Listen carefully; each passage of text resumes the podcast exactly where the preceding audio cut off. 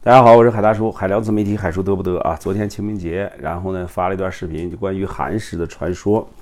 然后今天呢，接着跟大家来来聊自媒体啊。今天我想跟大家聊聊这个创作方面的东西，呃，创作内容。嗯，创作可以分开来念，创是什么呢？创是你对生活的感悟，对生活的理解。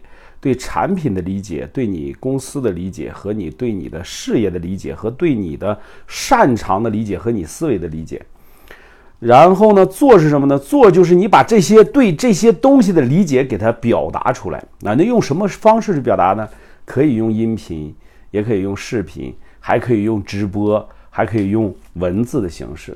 所以呢，你表达的方式的不同，那么自媒体的平台和工具。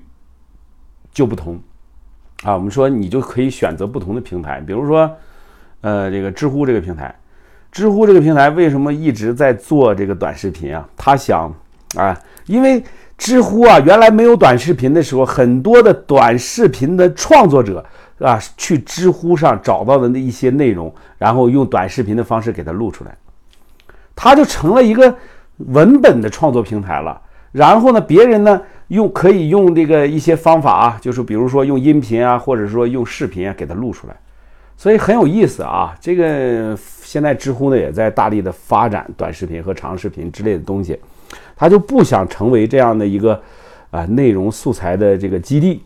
你像什么大蓝呐啊，那些人都是从知乎上搜的这些内容，然后呢，哎，再把它变成自己的东西讲述出来。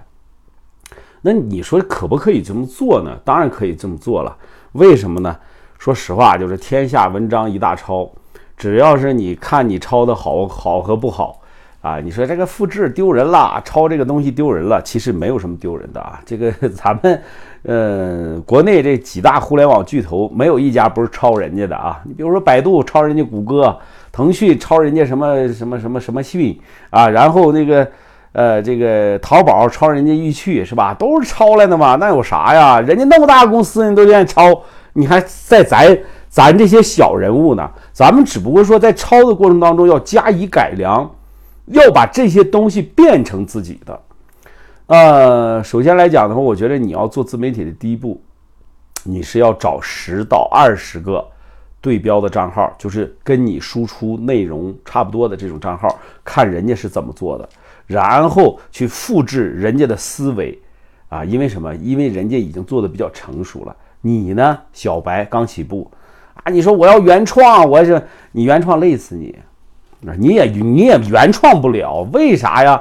你那脑瓜子几两水几两面，你自己心里有数，是不是？我说话确实难听啊，你这这你脑瓜里有点啥，我自己心里不清楚啊，对不对？其实原创是非常难做的，但是。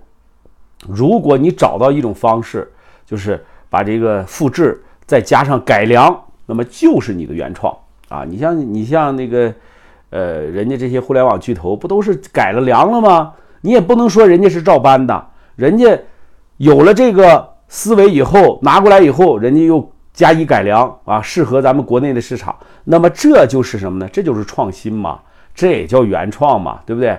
啊，所以放心大胆的去做啊！所以你要是不会做内容的话，我刚才也说了，找到十个到二十个的对标账号，然后就看人家的内容怎么做的，啊，不行，先去复制一下，然后改良一下，慢慢的形成自己的风格。好了啊，今天咱们就聊到这儿。